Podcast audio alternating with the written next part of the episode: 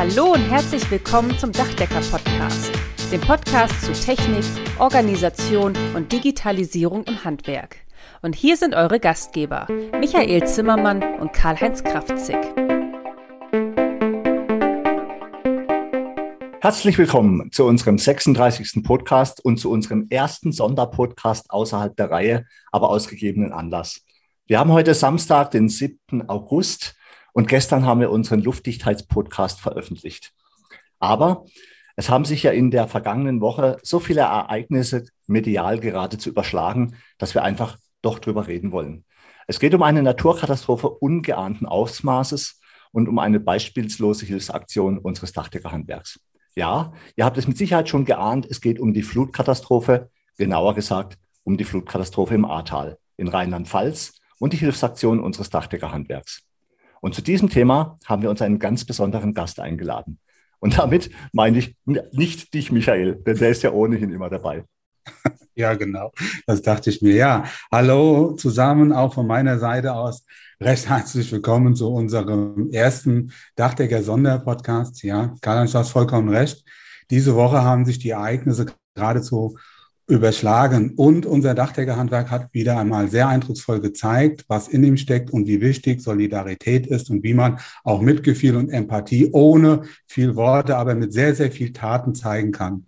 Und dazu haben wir uns heute einen ganz besonderen Gast eingeladen, sozusagen das Synonym und der Inbegriff dieser beispiellosen Hilfsaktion unseres Dachdeckerhandwerks, ja, dessen Namen auch im Kontext immer wieder genannt wird, medial komplett ausgeschlachtet wurde, ja, wahrscheinlich den aktuell prominentesten Dachdecker, den es gibt, unseren Kollegen, jetzt kommt's, Trommelwirbel, Trommelwirbel, Bernd Grinninger. Lieber Bernd, stell dich doch mal kurz unseren Kollegen und Kollegen vor. Ja, guten Morgen, Michael. Dankeschön erstmal für den Trommelwirbel.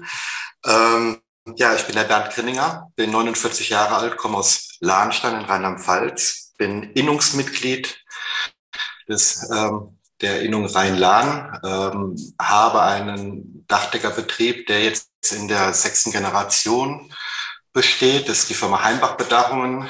Ähm, den habe ich von meinem Großvater im Jahr 1999 gekauft habe meine Dachdeckermeisterprüfung und meine Klempnermeisterprüfung beide in Main gemacht und ähm, ja, bin seit der Zeit halt selbstständig bei uns im Handwerk und gerne tätig.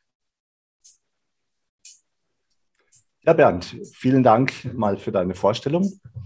Freut uns, wie gesagt, sehr, dass du dabei bist. Die Medien und auch die sozialen Netzwerke haben ja die ganze Woche über von der beispiellosen Hilfsaktion von über 100 Dachdeckerbetrieben im Ahrtal berichtet. Ich meine, es waren sogar, glaube ich, ein paar mehr wie 100. Was hat es denn damit auf sich? Ja, also 107 Betriebe, die ähm, spontan zugesagt haben.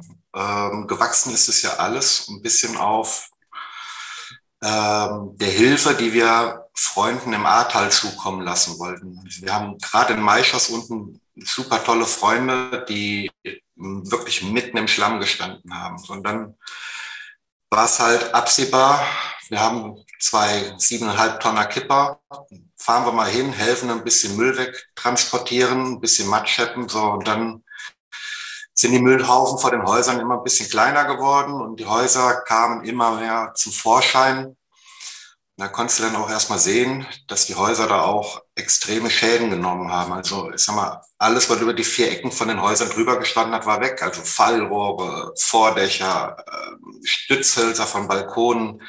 Das war alles entweder sehr stark beschädigt oder einfach weg. So und in den Tagen hat es auch gerade noch da unten sehr stark geregnet.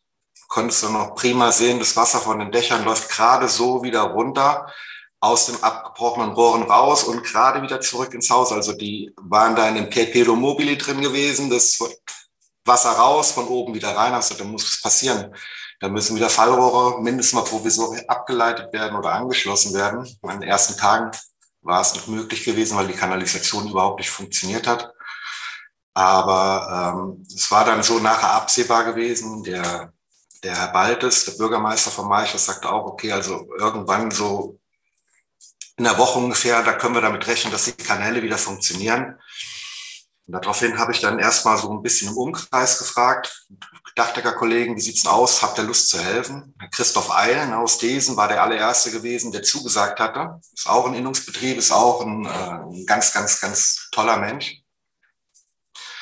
Und ähm, ja, dann habe ich mir halt gedacht, Facebook-Aufruf macht jeder für alles. Wenn der kleine Hund irgendwas sagt, wird ein Facebook-Aufruf gemacht. Also versuchen wir es mal mit den Dachdeckern. Ne? Abends den Aufruf gemacht, morgens wach geworden, 40 Zusagen. Ja, und dann ist das so ein bisschen nach oben gewachsen.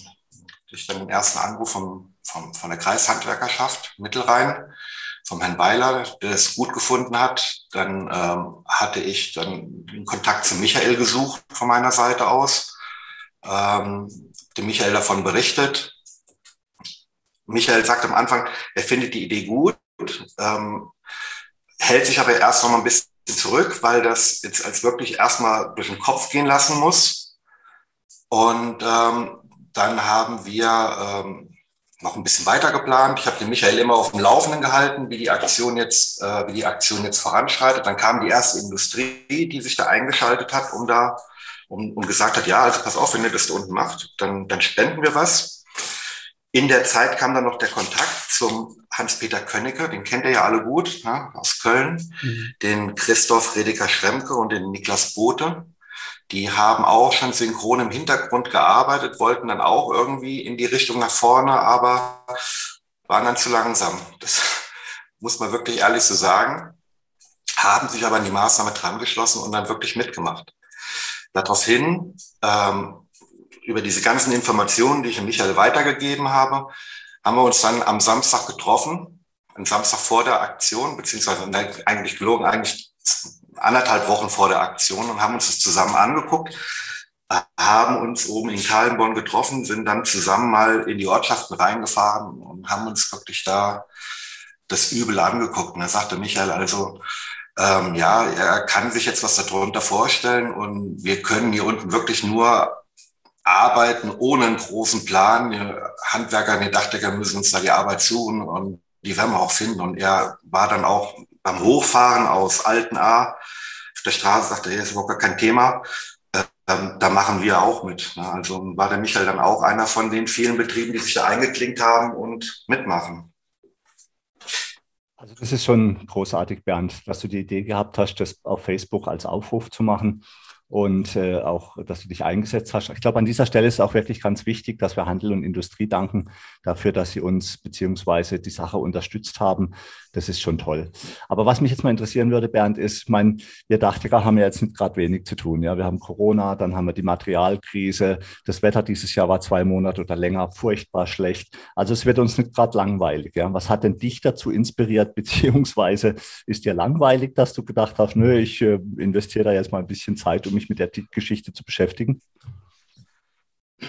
Also die Frage, die ist echt schwer zu beantworten. Ähm, mein, das war, das ist ja auch ein außergewöhnliches Ereignis gewesen im Ahrtal. Und ähm, wenn du da mal die ersten Tage dabei gewesen bist und hast die Hilfsbereitschaft gesehen über die, über die ganzen Menschen, die da unten ihre Arbeit verrichtet haben, wo Private mit Berliner Kennzeichen und Hamburger Kennzeichen, alle da oben irgendwie mit Autos geparkt haben und versucht haben, da runter in die Orte zu kommen mit einer Schippe und einer Schaufel und mit einer Schubkarre äh, da unten bis im Schlamm gestanden hat. Ja, also wenn man, wenn man heute da sagen würde, okay, ähm, heute sind alle Menschen gleich, an dem Tag gab es kein Schwarz, Gelb, Rot, Weiß, Schwarz oder kariert, an dem Tag waren alle matschbraun gewesen. Also äh, da war so eine, so eine, ist so eine Gemeinschaft zusammengewachsen vom Helfen und die Leute, die alle geholfen haben, waren da zufrieden gewesen und, und haben das auch gerne gemacht. Und dann überlegst du dir ja, okay, jetzt hast du die Möglichkeit, du hast eine Firma, du kannst genau auf die Arbeiten, die da unten gemacht werden müssen, eingehen. Du weißt, deine Kollegen, die sind da unten im Ahrtal komplett statisch gelähmt, die können nichts machen. Ja. Gregor Ort ist die ganze Firma weggeschwommen der konnte gar nichts machen. Und ähm, Gregor Ort hatte ich dann auch noch angerufen und gefragt, ob er denn was gegen die Aktion hätte. Sagt er, nee, nee, könnt ihr gerne machen. Wir können eh nichts machen. Wir sind, wir, wir haben ja kein Material, ich habe ja keine Autos mehr, wir können unsere Kunden gar nicht anfangen. Und ähm, also meine, die, die, Solidarität ist schon toll, ja, muss man wirklich sagen. Ja, muss da, muss da jetzt auch, da, du musst dazu sagen, Karl-Heinz, ähm, Bahn, du hast ja richtigerweise gesagt, als du mir das erste Mal da eine WhatsApp geschrieben hast, da habe ich auch so für mich überlegt, ähm, was willst du da als Dachdecker da unten momentan machen? Ja, was, was, was, was wäre so deine Aufgabe? Dann kriegst du überall mit, dass da sehr viele Helfer sind, die aber teilweise ja gar nicht weder angefordert wurden, noch am Ende des Tages gebraucht wurden und äh, bei, bei allem Respekt auch und vor alle Dinge, vor alle Dingen bei, bei aller Wertschätzung auch für das, was die getan haben an der Stelle, dann habe ich mir auch so überlegt, was willst du da jetzt als Dachdecker machen? Und das war ja auch mit der Grund, ähm, weshalb ich gesagt habe, hier, ich muss mir das mal angucken, ich muss mir mal selbst ein Bild davon machen. Karl-Heinz, ich glaube, jeder, der, und das denke ich auch, das war auch so die, sagen wir mal, die Initialzündung beim Bernd, jeder, der das gesehen hat, der mal da unten war, und Bernd hat ja vorher schon auch durch seine bekannte Hand angelegt, der hat gesehen, was zu tun ist, und dann war das auf einmal komplett weg. Ja, was können wir überhaupt tun, sondern da ging es nur noch darum, wann. Wann können wir es tun? Wie schnell geht das? Und wie kommen wir da am besten voran? Also man muss es einfach mal gesehen haben. Ich glaube, alle, die, die da unten waren, die sich das vorher mal angeguckt haben oder die dann auch bei der Aktion dabei waren, die haben das dann genauso gesehen. Ansonsten ist es ja. schon so, fragst du dich als Dachdecker, was willst du momentan in dieser Situation, wo vielleicht ein Elektriker gebraucht wird in erster Linie oder, oder ein, ein Glaser, ein Schreiner der Notverglasung oder sowas. Was willst du da jetzt mit dem Dachdecker? Also was mich da interessiert, Michael, ähm, oder was mich irritiert hat, erst als ich diese Facebook-Posts von euch gelesen habe, in den Nachrichten hat man ja gehört, bitte keine Helfer mehr kommen. Es sind genug Helfer da. Wir, wir brauchen das nicht. Das ist alles überlaufen. Und dann habe ich euren Aufruf gelesen, habe gedacht, hm, ist ja gut. Aber dann hat sich mir genau dieselbe Frage gestellt, was, was will man denn dort? Und du bist ja dann auch hingefahren und hast dir das mal vor Ort angeschaut. Und erklär mir doch einfach mal, ähm, wie dein Eindruck so war. Ich meine, man sieht in den Nachrichten, da ist irgendwie viel weggeschwemmt, aber kannst du mal so irgendwie in, dein, in Worte fassen, wie groß der Umfang der Schäden ist, ähm, wie das der Eindruck für dich war und hattest du auch Zweifel, dass es überhaupt alles reibungslos funktionieren kann? Mit langfristiger Planung und Vorbereitung hatte das ja alles nichts zu tun. Na, da, genau das war ja so ein Stück weit das Problem. Wie gesagt, ich habe mir die Frage gestellt, was willst du als Dachdecker da unten jetzt mal? Wirst du überhaupt gebraucht oder, oder stehst du da möglicherweise nur in den Füßen rum? Und du, ich, du, ich konnte mir das einfach nicht vorstellen. Ähm, und dann, ähm, der Bernd hat es ja schon gesehen, der war da ja auch ortskundig, der war da auch viel tiefer im Thema drin und er hat das auch relativ schnell ähm, überblickt und gesagt, okay, da sind Löcher im Dach. Ja, jetzt fragst du dich, wie kommen da Löcher ins Dach rein? Ja, dann habe ich dann später erfahren, das waren im Prinzip, das waren ja Aktionen von den Anwohnern, die sich über Nacht über das Dach gerettet haben. Ja, die haben einfach die Ziegel weggerissen, um aufs Dach zu krabbeln, um nicht zu ertrinken. Ja, das, sind, das musst du dir mal vorstellen. Dann, dann sind Dächer, der Teile des, der, von Dächer weggespielt worden. Fallrohre, Rinnen waren einfach weg. Und wenn es geregnet hat, ist das ganze Wasser wieder ins Grundwasser gelangt und hat wieder quasi wieder die gleiche Gefahr verursacht. Das waren alles Dinge, die waren mir relativ schnell klar. Wir können hier an diesem Tag oder an dieser Woche keine Werte erschaffen. Wir decken keine Dächer, sondern wir schützen, ja, wir erhalten das, was noch da ist. Und äh, das war im Prinzip, das war mir dann relativ schnell klar. Und als ich gesehen habe, ähm, wie groß der Umfang ist, dass da mehr oder weniger ja in manchen Ortschaften die Hälfte der Häuser weg waren, die waren überhaupt nicht mehr da. Und die andere Hälfte waren zerstört und beschädigt. Ja, da war mir relativ schnell klar, wir brauchen sehr viele Helfer, wir brauchen sehr viele Leute. Und das kannst du nicht koordinieren, weil du hast A, überhaupt keine Adressen, ja, du weißt gar nicht wohin, sondern da musst du so ein Stück weit dann auch ja, der Spontanität unseres Gewerks vertrauen, weil wir es ja auch gewohnt sind, auf Ereignisse schnell zu reagieren. Ich weiß das ja selbst. Ja, du planst eine Baustelle, montags morgens ruft ein Mitarbeiter an, ist krank oder es fängt an zu regnen. Wir sind das ja gewohnt, auch uns darauf einzustellen, schnell mal zu reagieren, umzuplanen. Und das hat dann auch am Ende ja wirklich auch genauso funktioniert, wie Bernd sich das vorgestellt hat, wie ich mir das dann am Ende auch vorgestellt habe. Da war nichts mit langer Planung. Das ging mhm. gar nicht. Also da musste man echt Mut zur Lücke haben. Und das muss man an dieser Stelle auch nochmal ganz klar sagen. Riesenkompliment an die 107 Dachdeckerbetriebe, die da waren. Da gab es kein Chaos, absolut nicht. Ja, das wurde alles geordnet, ja, ins Leben gerufen. Der Gregor Ort, der war ortskundig, der hat dann erklärt, wo ist denn die, sagen wir mal, wo ist am meisten zu tun. Und die Betriebe sind dann einfach in die Autos rein, sind losgefahren. Und als du dann nachher durch die Ortschaften gefahren bist, hast du gesehen, überall standen Leitern, überall standen Kräne, überall ja, standen Autos und jeder hat gearbeitet. Also das war schon beeindruckend. Bevor wir gleich nochmal über die Menschen selber reden, die vor Ort leben, Michael, muss ich jetzt einfach noch schnell eine technische Frage an dich stellen. Also das mit den Löchern, bin ich froh, dass du das beantwortet hast. Tatsächlich habe ich, als ich die Bilder im Fernsehen gesehen habe, mich wirklich gefragt, wie Dachschäden zustande kommen. Aber an dich als, als ausgewiesener Fachmann im Bereich Fachtechnik würde mich mal interessieren. Wir kennen natürlich diese Unwetter- oder Wasserschäden an den Häusern dadurch, dass da halt eine Flut durch die Straßen gespült wurde. Aber hattest du auch den Eindruck, dass die Dächer an sich unter den Wassermassen gelitten haben oder überfordert waren? Oder ist es hier wirklich eigentlich hauptsächlich das Problem gewesen, dass das Wasser durch die Straße geflossen ist? Das ist nicht nur durch die Straße geflossen, das ist, das Tal ist vollgelaufen wie eine Badewanne.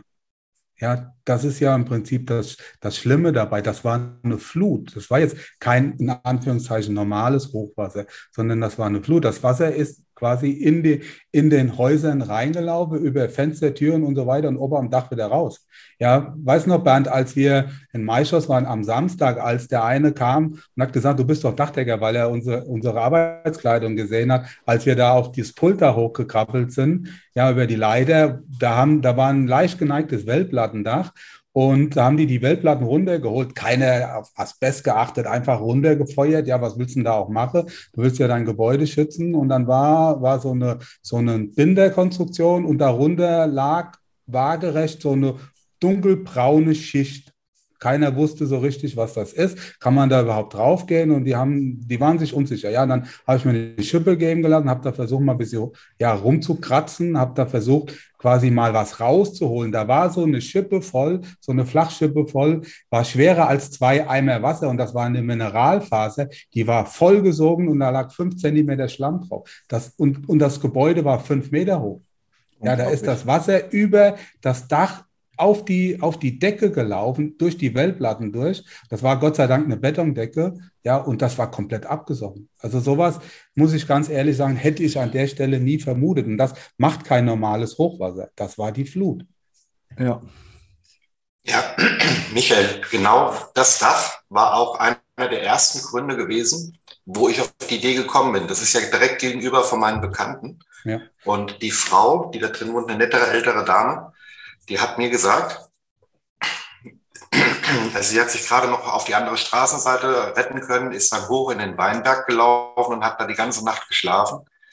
Ähm, an dem Haus war ja noch ein Anbau dran gewesen. Ne? Das Dach wurde von dem Wasser hochgedrückt, wurde in dem Fall nur 40 Zentimeter mitgezogen und hat dann diagonal versetzt auf den Grundmauern draufgelegen. Also was wir da gesehen haben, war ja dann nur noch ich sag mal, der Hauptbau von dem Bungalow gewesen. Und den haben wir dann ja, das war auch am Mittwoch der erste Anlaufpunkt von uns gewesen, dass wir diese Binderkonstruktion runtergeholt haben, haben hinten eine Mauer abgebrochen, äh, eine Notabdichtung draufgeschweißt, damit der Baukörper, der bleibt stehen, dass der, dass der trocknen kann und, und auch wieder benutzt und ausgebaut werden kann. Also genau das, was du jetzt gesagt hast mit dem Schlamm, ne, der ist halt überall überall und noch wahnsinnig gefährlich. Und der war auch bei unserer Aktion wahnsinnig gefährlich gewesen, weil es morgens auch noch ein bisschen geregnet hatte am Abend vorher. Du hast ja selbst unseren Treffpunkt gesehen, der war ja komplett aufgeweicht mhm. gewesen. Das war, das war geordnetes Chaos. Ne? Die Firmen kamen alle an, unsere Parkmöglichkeiten, die wir uns ausgesucht hatten, die waren weg. Mhm. Und da hat sich auch direkt wieder gezeigt, Dachdecker oder Handwerker allgemein, die können sich organisieren. Okay, ist der Parkplatz halt nicht da, dann parken wir halt da und da und dann kommen wir zu Fuß dahin. Also auch danach, nachdem wir mal alle begrüßt haben und eingewiesen haben, war das gar kein Problem. Dann haben sie halt ihre Autos von Buxtehude dahin gefahren, haben Material aufgeladen und sind von da aus dann wirklich relativ gut geordnet in ihre Orte gekommen und konnten dann da arbeiten. Also, das war also wirklich ja. all das, wo wir wo vorher im Vorfeld so ein bisschen Angst hatten, weil wir das ja so nicht gewohnt waren. Es gibt ja kein Protokoll für solche Ereignisse. Das kennen wir ja an dieser Stelle so gar nicht. Aber das ist überhaupt nicht eingetroffen. Es gab überhaupt kein Chaos. Wie, wie Bernd gesagt hat, eigentlich unser Treffpunkt, der stand auch halb unter Wasser. Du kannst auf die Wiese gar nicht drauf fahren, wenn du im Prinzip keinen Traktor hast. Und trotzdem hat alles wunderbar funktioniert. 107 Betriebe, muss man mal vorstellen. Die meisten Betriebe kamen mit zwei oder drei Autos, teilweise mit Kranfahrzeuge. Ja, da gab es kein Chaos. Und das ist ein relativ kleiner Ort. Also das, das, schon, ging das unspektakulär, ja. ging das wirklich von, vonstatten.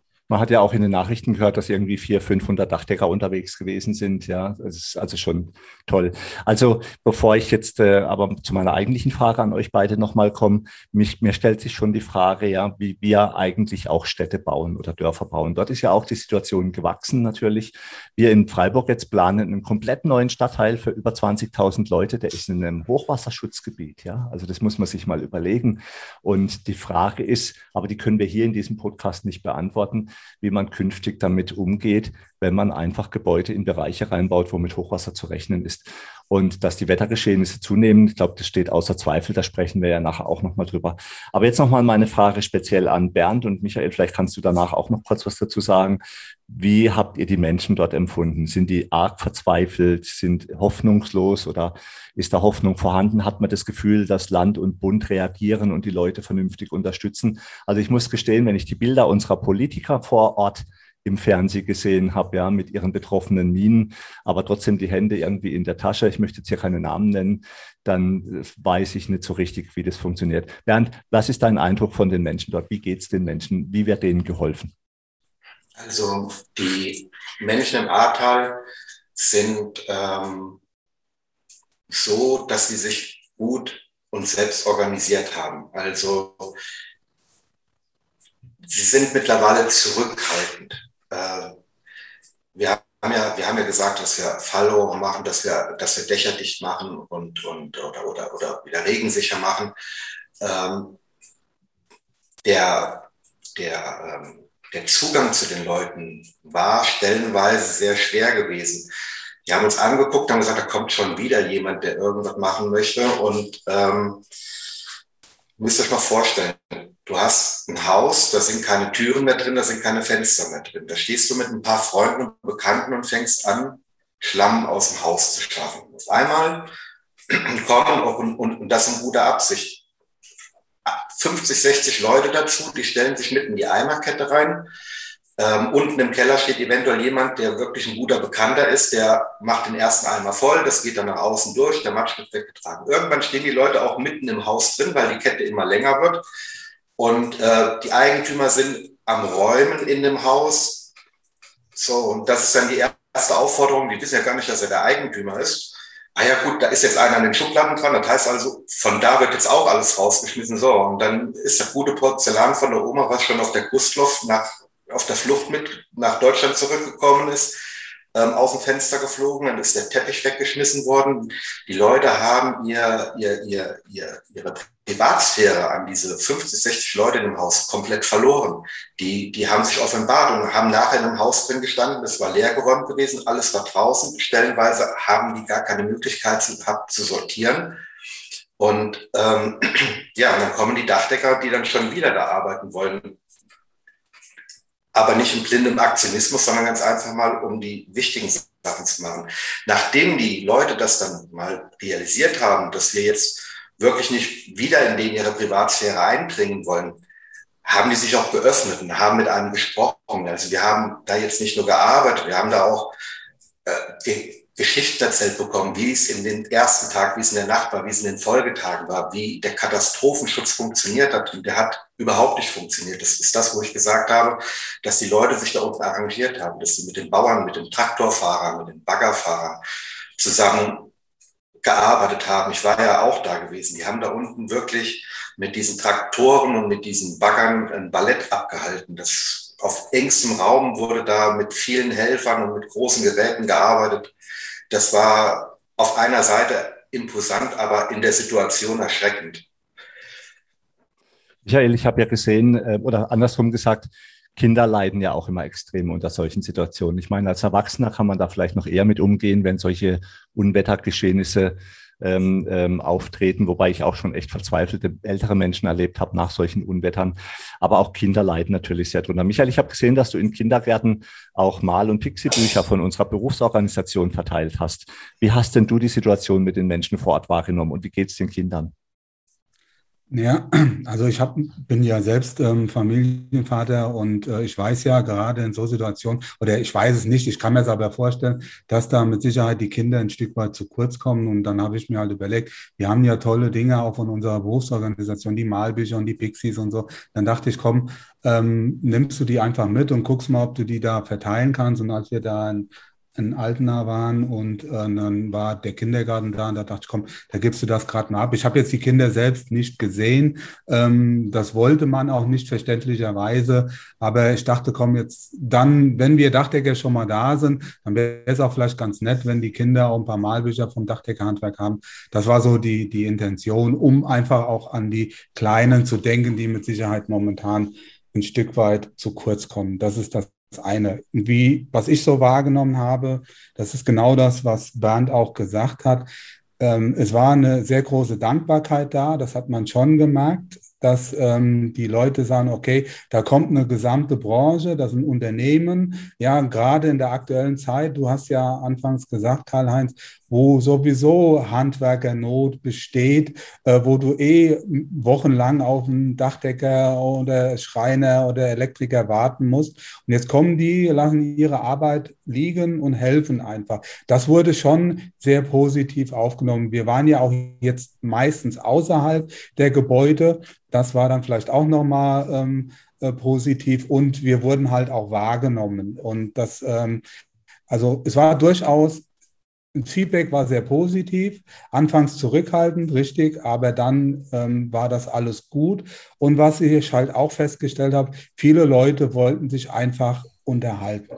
Ja, die wollten einfach erzählen, was ihnen passiert ist. Und ein Kollege von uns, der Andreas Schulde, hat das auch in seinem Facebook-Post, ähm, hat das auch sehr, sehr anschaulich geschildert. Sagt er, wir haben, ja, wir haben repariert, wir haben Dächer quasi not abgedichtet, aber wir haben zugehört, wir kamen uns auch teilweise so wie Seelsorger vor. Und das ist so, ähm, allein, dass man da war, man hat Anteil genommen an dem Schicksal, das hat die Leute, glaube ich, schon auch ja, das hat die, den Leuten schon gefallen. Und äh, das war wichtig, weil das sind echt, Karl-Heinz, da sind Zustände da.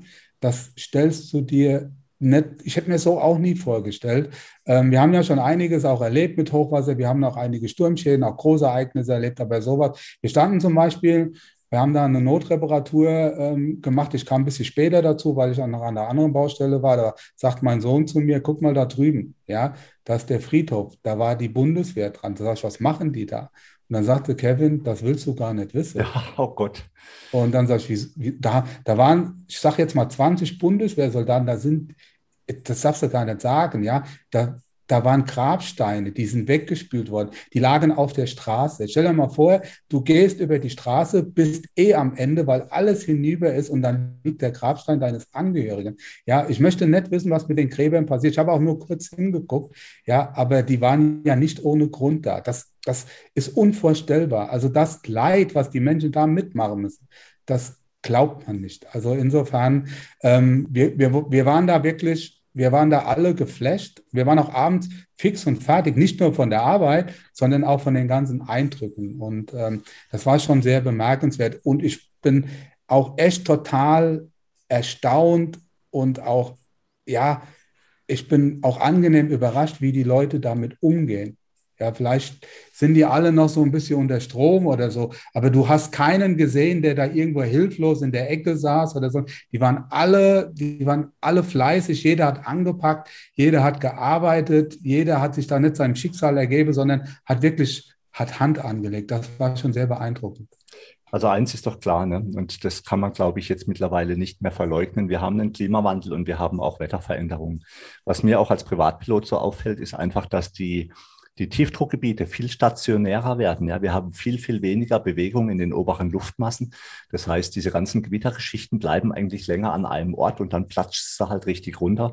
Und da müssen wir natürlich sowohl in den Fachregeln Rücksicht drauf nehmen bei der Planung neuer Dächer, aber wir stellen auch immer mehr fest, dass wir natürlich nach so Extremwettersituationen als Handwerk einfach überfordert sind. Jetzt haben wir auch noch sehr, sehr viel zu tun. Es gibt ähm, äh, Probleme bei der Materialbeschaffung. Und ähm, trotzdem habe ich so das Gefühl, es ist in Deutschland nicht einheitlich geregelt. Wir haben ja in, in Baden-Württemberg eine spezielle Vereinbarung mit der Sparkassenversicherung, äh, nach solchen Unwetterschäden einfach relativ schnell und problemlos tätig zu werden. Ich würde mir eigentlich schon wünschen, dass man Szenarien oder Masterpläne oder eine Taskforce für ganz Deutschland aufstellt. Also eigentlich muss das Handwerk, jetzt in unserem Fall das Dachdeckerhandwerk, aber das betrifft natürlich dann auch alle anderen Handwerksbereiche, muss eigentlich in der Lage sein, bundesweit auch sowas koordinieren zu können oder darauf reagieren zu können. Oder ich würde mir sogar wünschen, dass jeder Hausbesitzer in der Lage ist, übers Internet, über eine Plattform schnell äh, sich irgendwo melden zu können, um dann Hilfe anfordern zu können und damit ihm dann auch gezielt Hilfe zugewiesen werden kann. Und da stelle ich mir jetzt auch vor, dass die Gebäudeversicherung in ganz Deutschland, es gibt ja mehrere Gebäudeversicherungen, ähm, die hier am Markt unterwegs sind oder wo die Gebäude versichert sind, dass die da auch mitarbeiten und sich überlegen, wie kann man künftig auf solche Extremsituationen reagieren und den Menschen schnell helfen. Da würde mich mal interessieren, Michael, du bist ja Vizepräsident und damit auch im Präsidium vom ZVDH. Habt ihr da schon mal drüber nachgedacht? Wie sind da eure Pläne? Nein, wir haben darüber noch nicht nachgedacht. Und es hat ja jetzt auch gezeigt, ähm, dass es für sowas keinen Masterplan gibt. Und ja, also normalerweise, äh, wenn irgendwie Gefahrenverzug ist, was wird dann gesagt? Bleibt zu Hause. Das wäre ja hier mit Sicherheit der falscheste Rat gewesen, den man überhaupt irgendjemand geben kann. Ja, die, die zu Hause geblieben sind, die, ja, die haben sich dann auf Dächer oder sowas retten müssen. Also das Zuhause, was wir so als unseren Schutzraum sehen, das hat hier an dieser Stelle auch keine solche Funktion übernehmen können. Und ich hätte es echt schade gefunden, ja, und da muss man wirklich auch im Band ein Riesenlob zollen, der genauso wenig einen Masterplan hatte wie wir, aber der einfach gesagt hat, ich habe das gesehen und wir müssen einfach jetzt mal tun. Im, im schlimmsten Fall, ja, funktioniert es nicht, aber dann haben wir uns wenigstens keinen Vorwurf zu machen, dann haben wir es getan. Wenn es aufgrund eines fehlenden Planes nicht zustande gekommen wäre, das wäre so ziemlich das Schlimmste, was wir hätten können machen. Deshalb ist das genau richtig, Karl-Heinz, was du sagst. Wir werden uns in unserer nächsten Präsidiumssitzung mit dem Thema mal beschäftigen. Ich werde das vorbringen und dann möglicherweise auch mal in unserer Hauptvorstandssitzung, also der Mitgliederversammlung. Das ist ja das höchste Gremium des Dachdeckerhandwerks, wo du auch dabei bist als Landesinnungsmeister, dass wir uns über solche Szenarien auch möglicherweise gemeinsam mit den Versicherungen, ja, vielleicht auch mit Katastrophenschutz mal gucke, dass wir uns mal Gedanken machen, wie reagiert man da auch als, ja, jetzt wir als Berufsorganisation, wie können wir da auch organisiert Hilfe leisten? Jetzt war es unorganisiert. Aber es hat trotzdem wunderbar funktioniert, muss man an dieser Stelle auch mal sagen. Da hat die Berufsorganisation auch noch gut funktioniert, auch gemeinsam mit den, sagen wir mal, Nicht-Innungsbetrieben. Da gab es auch keine Unterschiede. Da hat sich gezeigt, dass wir am Ende des Tages eine riesige Dachdeckerfamilie sind, ja, unabhängig davon, Innung hin oder her. Und auch, dass die Zuliefererindustrie, dass der Handel, die Industrie, auch obwohl Materialknappheit herrscht, dass die auch ihren Beitrag dazu geleistet hat. Das war eine Riesensolidarität und das hat gezeigt, dass unser Handwerk, unser Dachdeckerhandwerk sehr gut funktioniert. Das ist schon toll. Bernd, mich würde mal noch interessieren, ähm, du hast ja auch gesagt, dass, dass, du Innungsmitglied bist. Wie empfindest denn du so die Zusammenarbeit in der Innung mit der Berufsorganisation und den ZVDH? Hast du das jetzt als nützlich empfunden oder war das unterstützend oder wie ist da die Zusammenarbeit bei euch? Ja, also absolut. Der ähm, der Landesverband und äh, hat ja zuerst signalisiert, dass sie da ähm, sich hinter das Projekt, dass sie sich hinter das Projekt nachher stellen oder oder oder nachher stellen ist, äh, war da ist der falsche Ausdruck, dass sie nachdem die wirklich mitbekommen haben, da wächst was, sofort gesagt haben, ja alles klar, wir sind im Boot. Und ähm, dass dann darüber hinaus, das ist ja eine andere Ebene, die ich nicht mitbekomme, der ZVDH dann auch noch gesagt hat, wir begrüßen die Maßnahme, hat natürlich auch so ein bisschen in der Kollegenschaft äh, so, so, so einen offiziellen Charakter äh, transportiert und hat auch nochmal Betriebe äh, dazu ermuntert, äh, noch zuzusagen. Ich hatte da dann nochmal einen zweiten Post abgeschickt mit einer Videobotschaft und habe dann äh, da drin gesagt, Mittlerweile ist der äh, äh Landesinnungsverband, die Kreishandwerkerschaft und auch der ZVDH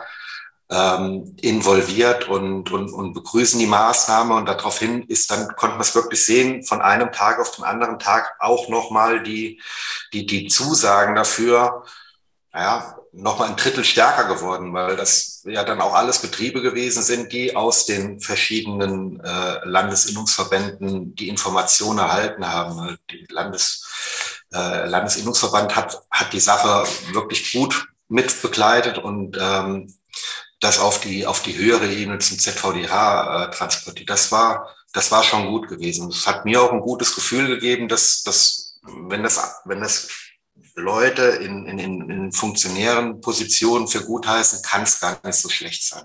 Also genau, so, ich, kann, ich, kann ja. das, ich kann das auch nochmal bestätigen. Also wir hatten ja auch ähm, abends vorher noch einmal eine, ja, eine Vorstandssitzung beim Landesverband nochmal abgehalten. Da war das auch ein Thema. Und wie ich es vorhin gesagt habe, es gab ja keinen Masterplan, dass wir ja irgendwie jetzt auf irgendein Regelwerk zurückgreifen können, aus dem wir uns dann quasi bedienen können. In solchen Fällen gab es ja an dieser Stelle nicht. Aber jeder hat gesagt, okay, unabhängig davon, keiner weiß, wie es am Ende des Tages ausgeht. Ja, ob das gut wird, ob es weniger gut wird. Unsere Aufgabe als Berufsorganisation ist es, dafür zu sorgen, dass wir nochmal darauf hinweisen, wie wichtig das Thema Arbeitssicherheit ist, dass hier kein Harakiri gemacht wird, dass das unsere Aufgabe ist, das noch einmal zu kommunizieren. Und das hat ja Johannes Lauer als Landesinnungsmeister dann auch nochmal gemacht, auch zusammen mit Bernd. Die standen ja dann auch beide oben auf dem Gebund oder auf der, ja, auf dem Hubdachlatte und haben dann noch die Ansprache gehalten und auch nochmal auf das Thema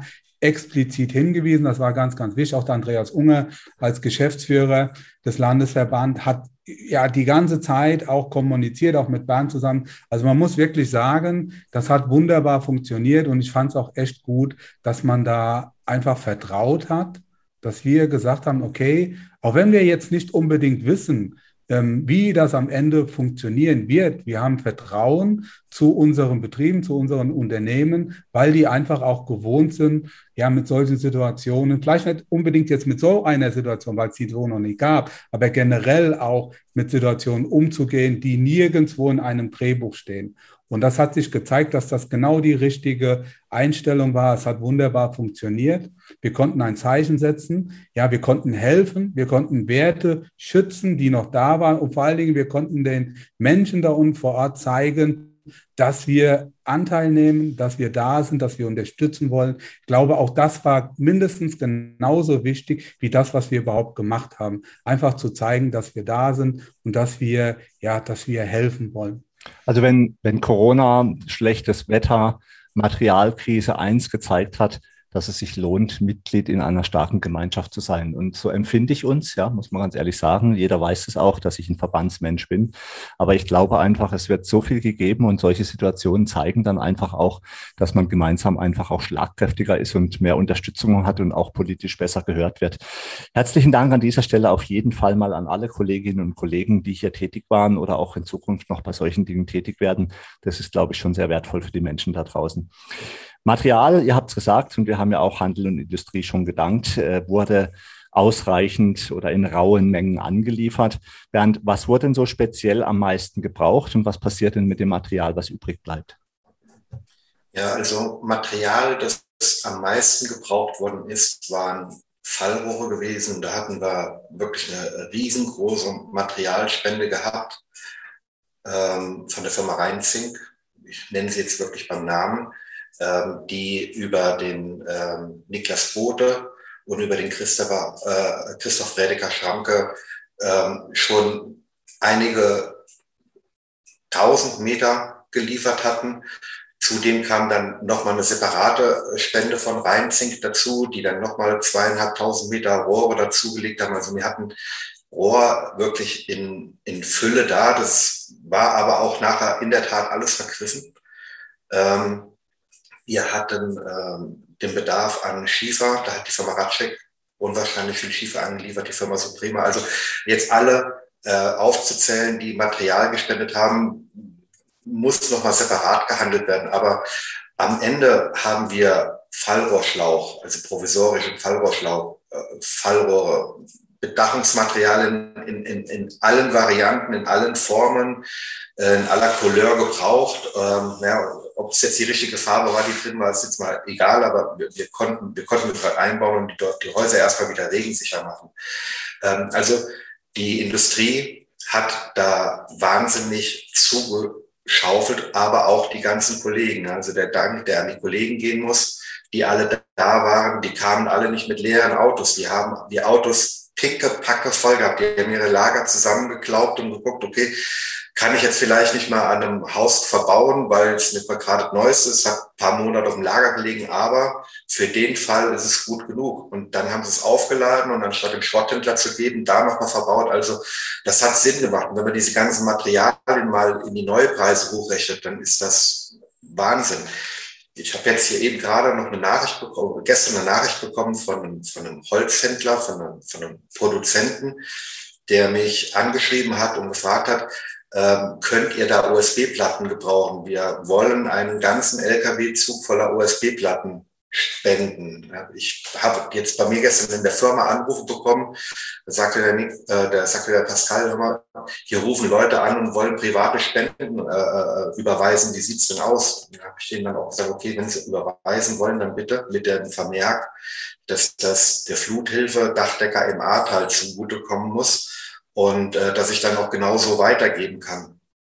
Also die Hilfsbereitschaft ist da ohne, ohne Grenzen gewesen bis jetzt und trotzdem auch die Industrie wahnsinnig viel an Material geliefert hat, muss man auch unsere Kollegen noch erwähnen, die wirklich mit richtig vollgepackten Autos dahin gekommen sind und ähm, auch nochmal die Händler abgeklappert haben, den Baumarkt abgeklappert haben, den Reifeisenmarkt abgeklappert haben. Also die haben alle mitgebracht, was das Auto hergegeben. Ich glaube, die kamen alle fast überladen da an. Hm, das stimmt.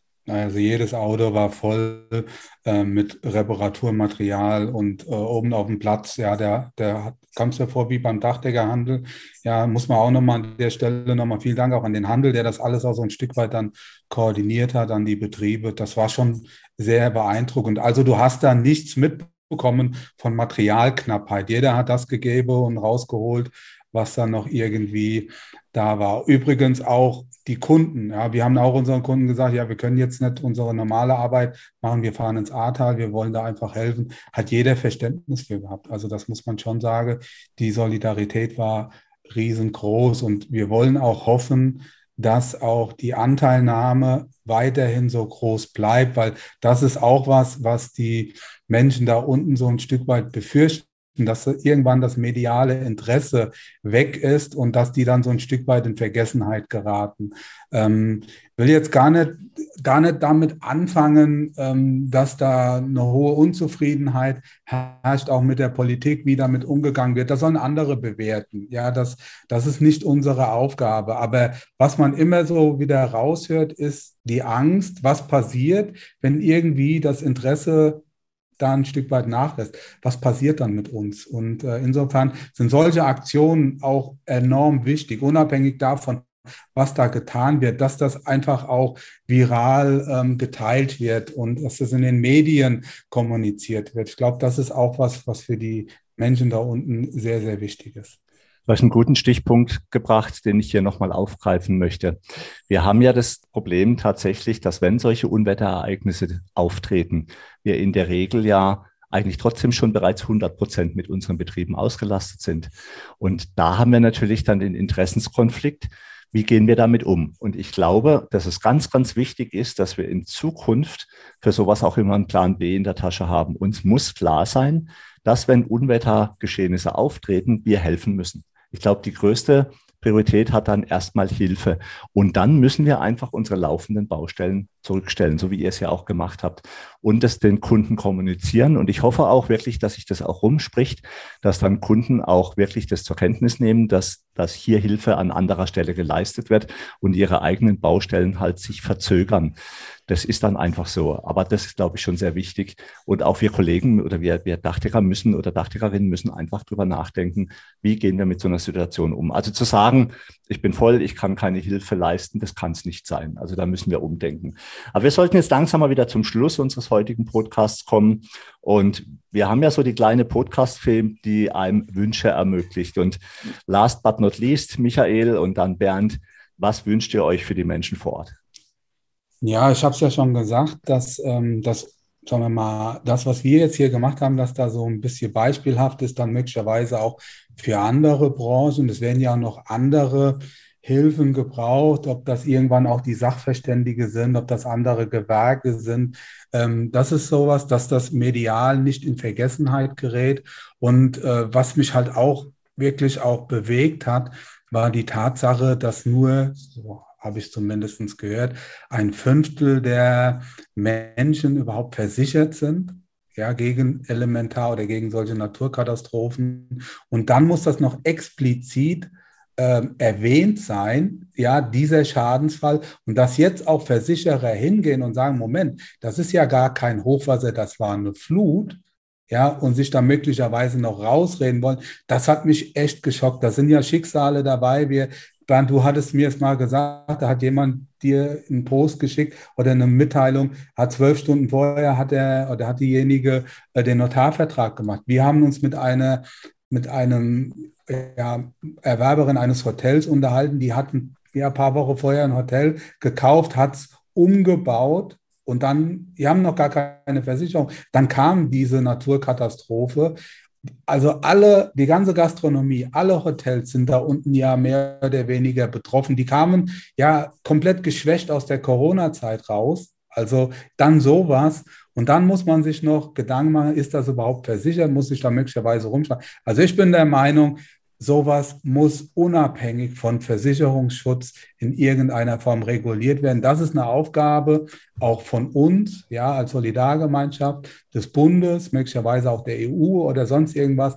Aber wenn man sich darüber jetzt noch Gedanken machen muss, das finde ich als sehr, sehr belastend. Also, und dass man irgendwann auch die, wenn es darum geht, die Genehmigungsverfahren dann in die Wege zu leiten, dass man da einfach Bürokratie abbaut ja, dass den Leuten auf einfachste Art und Weise unkompliziert geholfen wird. Ich glaube, die sind echt bestraft genug. Bernd, deine Einschätzung? Also, wenn der Podcast eine gute Fee wäre, da hole ich gerade noch mal aus.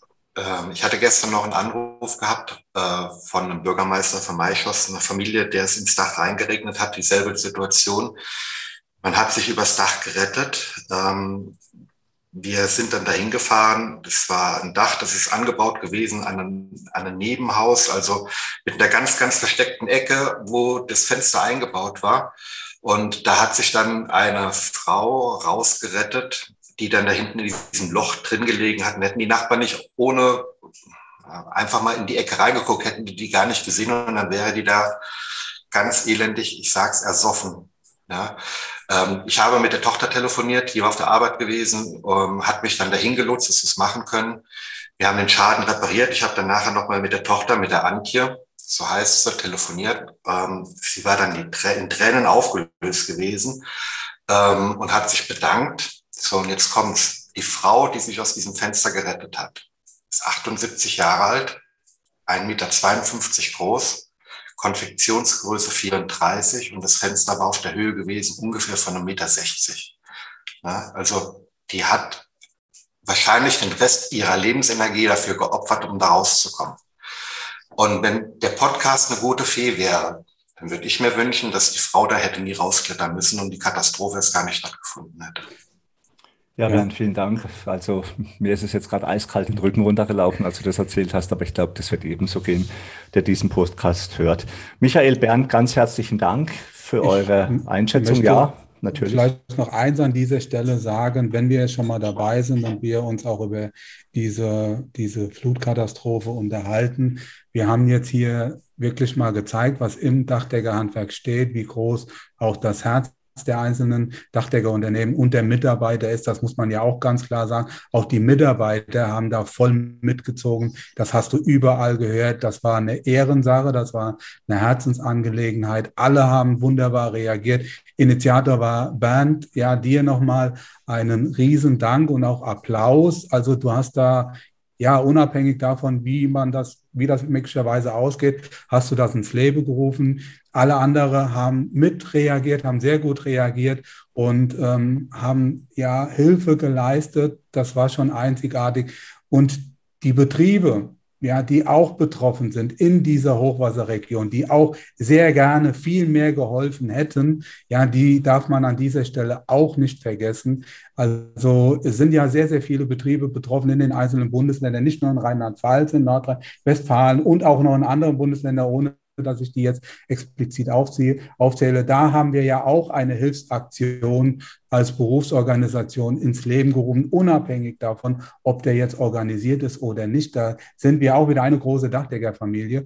Und deshalb nochmal die Bitte und der Aufruf an die Kollegen hier auch ein Stück weit zu spenden, entweder über die Landesverbände, die sich da angeschlossen haben, oder wenn man sich unsicher ist, welchen Landesverband man da spenden soll, dann über den ZVDH, der das dann nachher auch über die Landesverbände verteilt. Also hier nochmal die Bitte und den Aufruf. Auch unsere Kolleginnen und Kollegen sind teilweise betroffen, auch die brauchen Hilfe. Das wäre super, wenn wir uns da auch als große Dachdeckerfamilie noch einmal ein Stück weit solidarisch zeigen. Das wäre nochmal für mich eine wichtige, wichtige Sache und auch ja eine Herzensangelegenheit. Ja, Michael, vielen Dank ähm, für diese Ergänzung, die wirklich wichtig ist. Und ähm, damit kommen wir zum Ende des heutigen Podcasts. Ich danke euch beiden, aber ich glaube, heute gehen unsere Wünsche wirklich speziell an die betroffenen Menschen da draußen und äh, auch mit der Hoffnung, dass sich vielleicht oder äh, mit der Hoffnung, dass sich sowas in der Form nicht wiederholt. Es sind ja auch Menschen gestorben und dass wir in Zukunft uns einfach besser aufstellen können. Michael Bernd, vielen Dank. Euch, liebe Hörerinnen und äh, Zuhörer draußen, alles Gute und bis zum nächsten Mal. Macht's gut, vor allen Dingen bleibt gesund. Tschüss. Ja, gesund bleiben auf jeden Fall alle. Ne? Damit sind wir nun am Ende vom heutigen Podcast. Wir wünschen euch viel Freude bei der Arbeit und dass auch in Zukunft alles optimal bedacht ist. Wenn euch der Podcast gefallen hat, freuen wir uns, wenn ihr ihn euren Freunden und Kollegen weiterempfehlt und auch in den sozialen Medien liked und teilt. Bis zum nächsten Mal, wir freuen uns auf euch. Euer Michael Zimmermann und Karl-Heinz Kraftzig.